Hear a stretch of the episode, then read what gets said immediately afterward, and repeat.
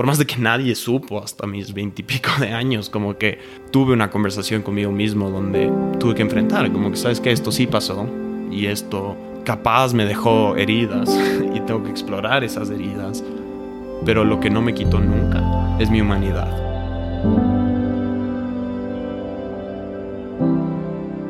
Bienvenidos al primer capítulo de la segunda temporada de Lo que nadie te cuenta. Estamos demasiado emocionados de empezar esta temporada con este invitado tan especial y con un tema que al grabar esta entrevista nos llegó al corazón.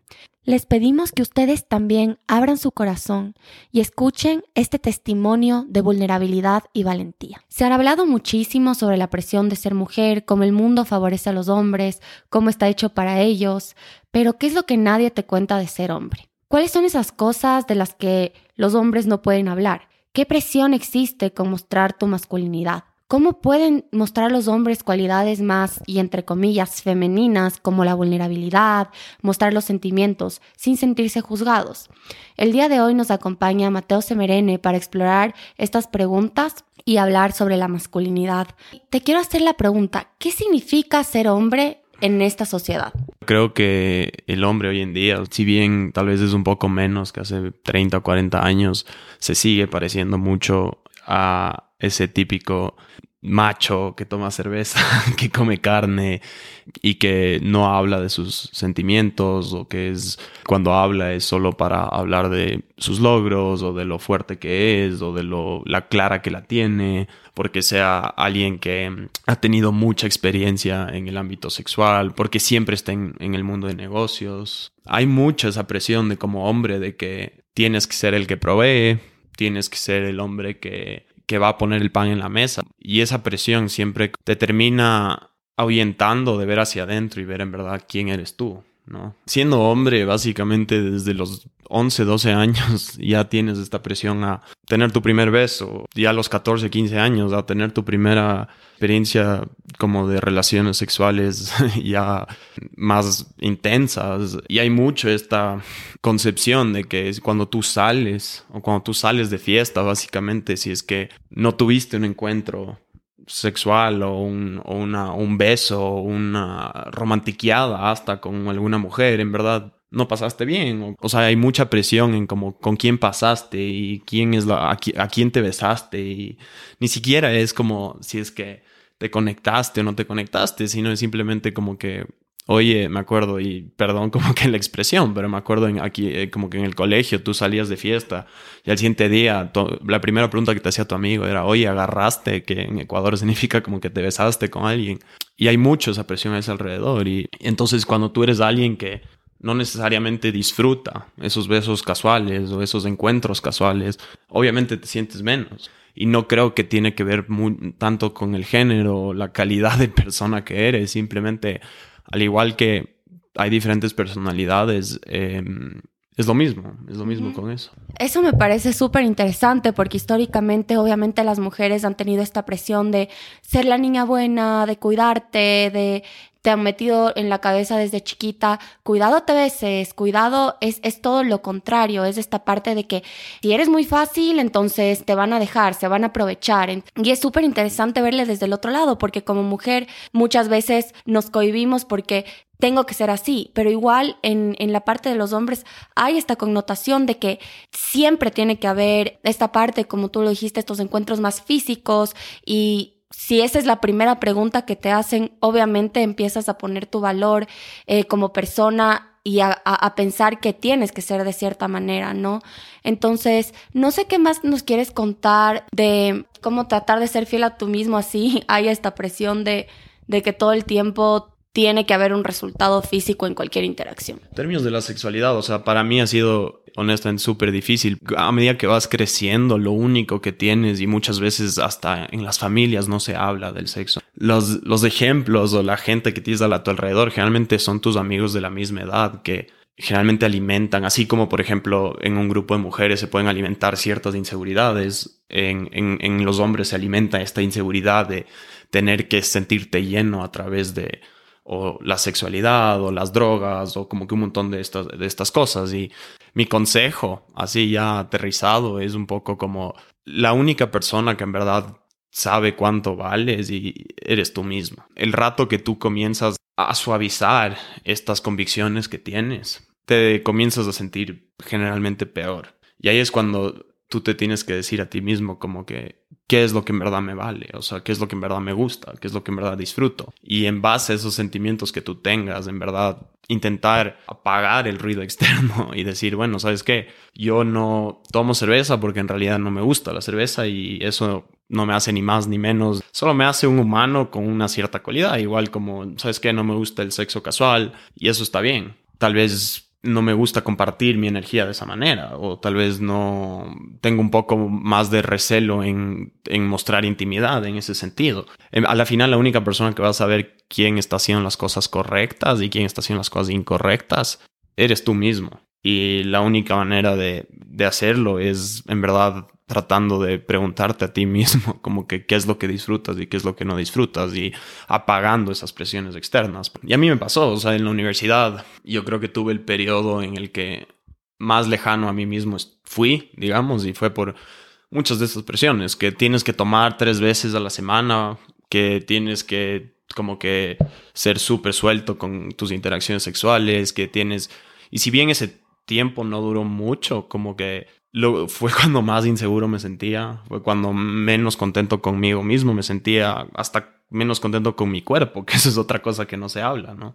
Bueno, uno, yo te agradezco porque lo que nos estás compartiendo, hay una palabra que se llama vulnerabilidad. Y yo creo que es esto de mostrar tus sentimientos y mostrarte cómo eres, tal vez no decir las palabras correctas, pero decir cómo te salen y desde tu corazón. Y yo creo que eso es una cualidad que muchas veces se le atribuido a las mujeres o a ser femenina es como mostrar tus emociones, ser vulnerable y hablar de sentimientos y eso es reservado para las mujeres. En este mundo de la hipermasculinidad me imagino que eso no está bien visto.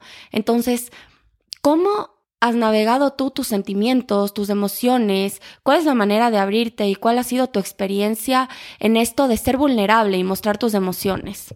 Creo que ha sido un proceso súper largo creo que la palabra clave que tú dijiste ahí fue enfrentar.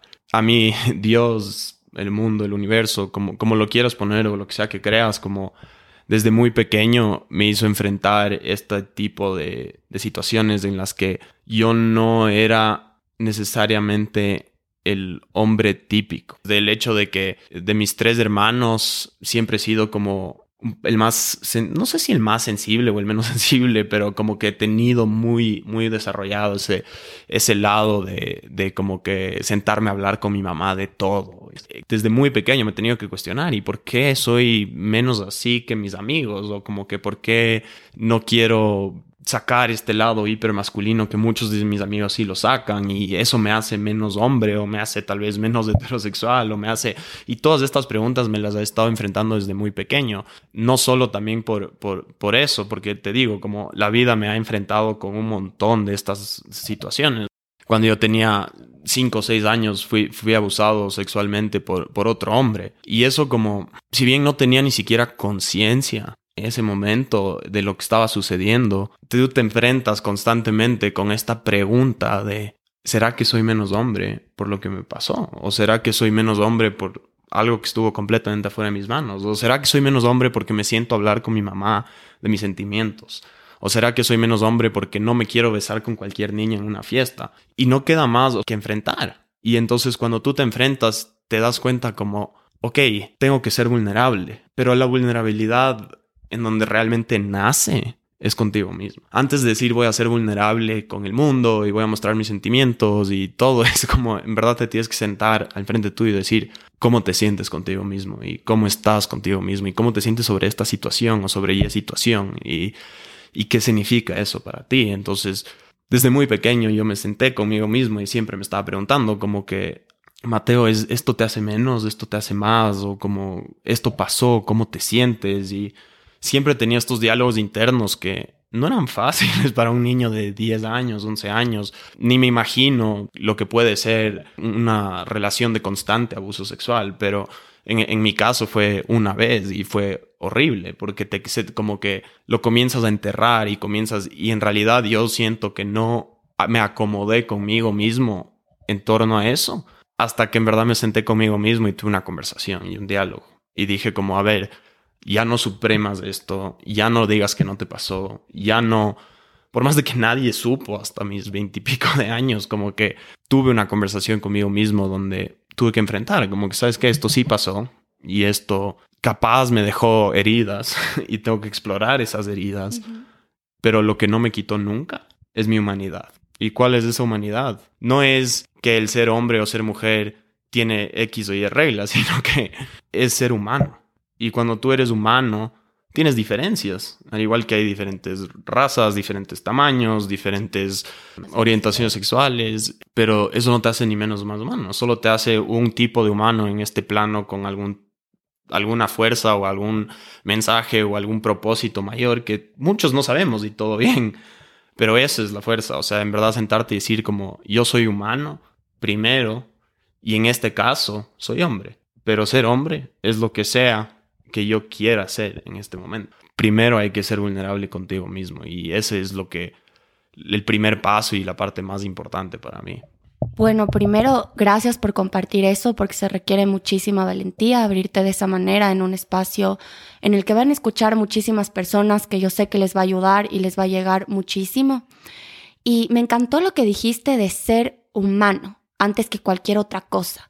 Porque la gente tiene esta tendencia de decir, eres más hombre, eres más mujer, eres menos mujer, eres menos hombre, y no importa tu orientación sexual, da lo mismo, pero lo importante es que eres un humano y tú decides cómo definir lo que tú eres, en la manera en la que tú eres. Entonces me encantó que me dijiste, primero soy humano y en mi caso soy hombre y está bien, y puede haber cualquier otro caso, pero antes que todo somos humanos. Y eso me encanta porque no importa lo que te haya pasado o, lo que hayas vivido, es simplemente darte cuenta que nunca te quitó lo que eres, que es ser humano y que eres completo. Quisiera que nos cuentes más para las personas que han vivido casos parecidos, ¿Cuál fue el proceso de sanación de, este abuso sexual? ¿Cuál fue, ¿Cuál fue el proceso de sanación? ¿Cuál fue el proceso de aceptar, de enfrentar, como tú dijiste, de desenterrar y finalmente poderlo compartir aquí en público? Fue súper largo, al punto donde yo, por ejemplo, si esto me pasó a los cinco años, yo no lo volví a traer a la conciencia hasta como mis, como mi adolescencia. Em, y en mi adolescencia igual, eh, cada vez que surgía, en, mi, en un sueño o en mi cabeza o en una noche sin poder dormir, porque pasa eso. Simplemente yo decía, no, no pasó. O sea, el primer paso era decir, no, eso no me pasó y, y era más fácil. ¿Por qué? Porque ahí era cuando justamente no enfrentaba esa pregunta de, ok, si te pasó y no pasa nada y más bien intentemos explorar sino que fue como, no, no pasó y poco a poco a medida que iba creciendo venían esas, o sea, sí surgía un poco más y era como que, esto me cambia, como, eso, o sea, esa era la primera pregunta cuando ya comencé a desterrar, como, me cambia. Era como que a mí toda la vida me, me han gustado las mujeres, esto significa que ya no me gustan, o esto significa que soy menos hombre que el hombre que se pega ocho cervezas en una fiesta y se da de puñetes con sus amigos. Y era como, no, tampoco. O sea, o me hace menos humano que cualquier otra persona. O sea, me hace menos y creo que la, respuesta era no. Pero para yo llegar a eso, tuve que en verdad pasar un, proceso súper largo. Entonces, después del, del, del decir no pasó, tuve que pasar bastantes años hasta decir, ok, sí me pasó, pero yo no voy a dejar que me afecte. Y ese, ese segundo paso también es irreal, porque así como cuando alguien puede estar en una relación abusiva o cuando alguien puede estar adicto a las drogas o cuando alguien puede cualquier cosa, o sea, esto genera un trauma. Entonces tú decirte a ti mismo como que sí pasó, pero no voy a dejar que me afecte, es como intentar tapar una parte de quién eres. Y así como así como tú cuando logras algo me invento, como que yo creciendo ganaba un partido de fútbol y era como que la historia que yo más abrazaba. Si al darle yo la espalda a eso y decir no me afectó, es como yo decir, sabes que no me afectó haber ganado un torneo de fútbol o no me afectó haber sacado una buena nota en el colegio, porque todo afecta, todo te afecta. Entonces, una vez pasé ese proceso como que a todo esto, sí tuve un apagón espiritual súper fuerte. Como que no creo que fue por eso necesariamente, pero yo para los 18, 19 años, en verdad, no, no tenía una, un fuego espiritual, digamos, ardiente. Entonces, nada de esto como que me, para mí era más fácil tomar ese camino de como, sabes que yo no, sí me pasó, pero no me afectó. Y no le contaba a nadie y no decía nada. Y después ya estando en la universidad, lo volví a sacar y al decir como sí, pero no me afectó y no se preocupen, cuando lo, lo conté por primera vez a mis amigos una noche helada en, en, el invierno americano, como que no se preocupen, solo les quería contar porque me dio ganas de contar. Cuando al yo decir eso me, me di cuenta que había mucho más ahí, embotellado y que tenía que trabajar.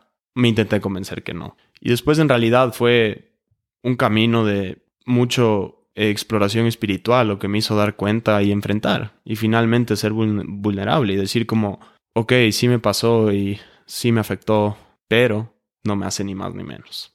Porque me afectó igual que a cualquier otra persona le puede afectar un trauma.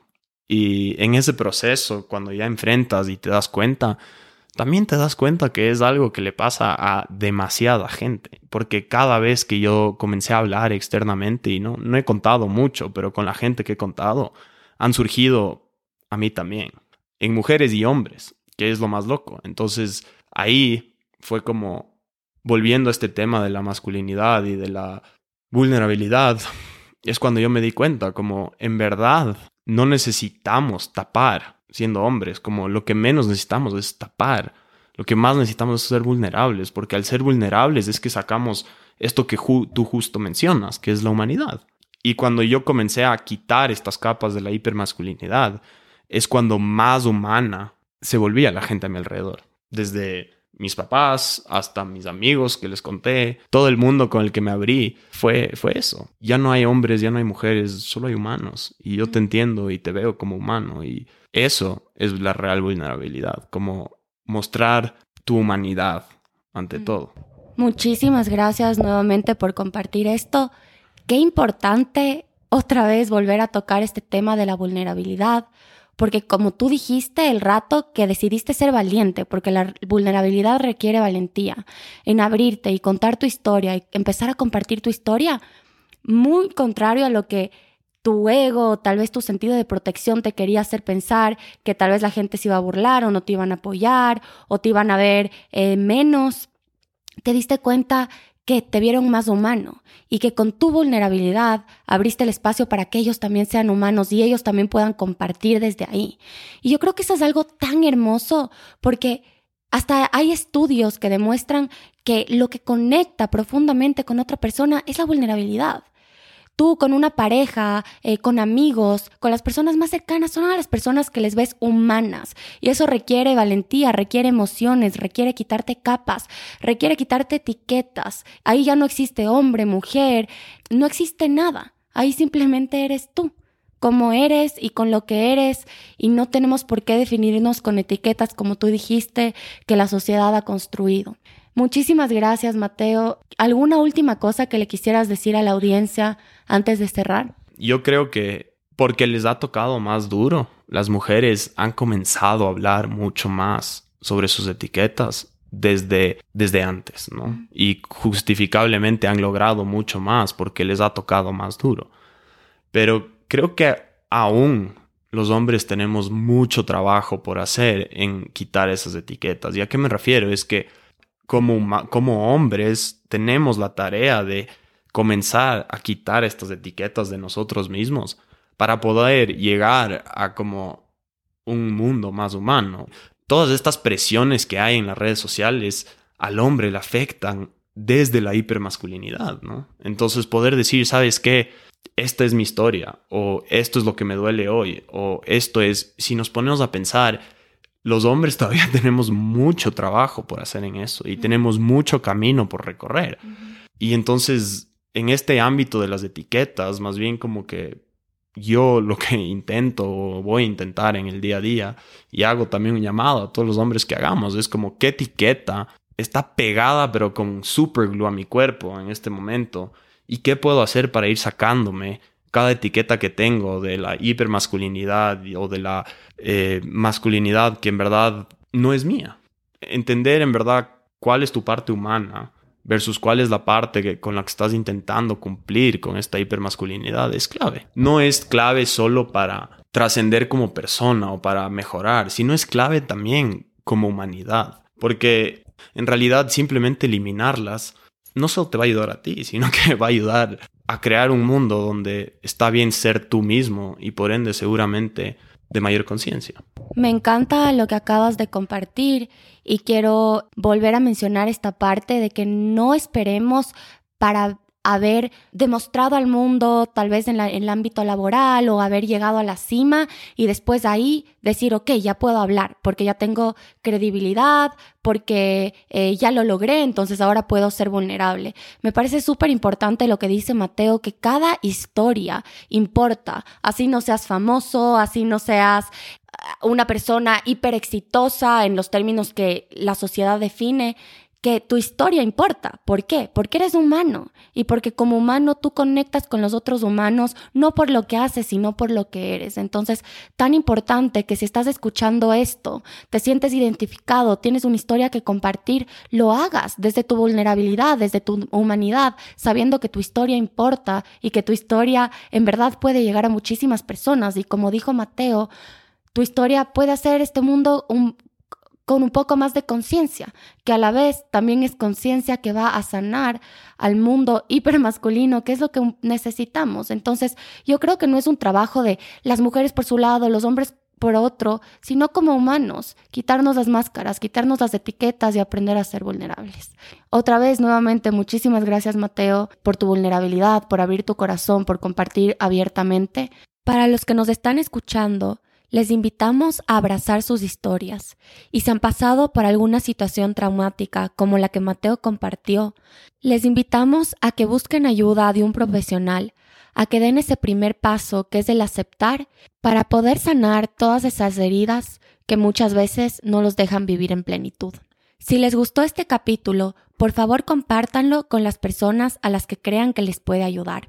Para nosotras es muy importante escuchar sus historias, por eso síganos en Lo que nadie te cuenta podcast en Instagram y escríbanos qué les pareció el capítulo y sobre qué otros temas quisieran tratar. Les mandamos un abrazo grande y nos vemos el próximo capítulo que va a salir al aire el 17 de junio. Nos vemos pronto y les mandamos un abrazo grande.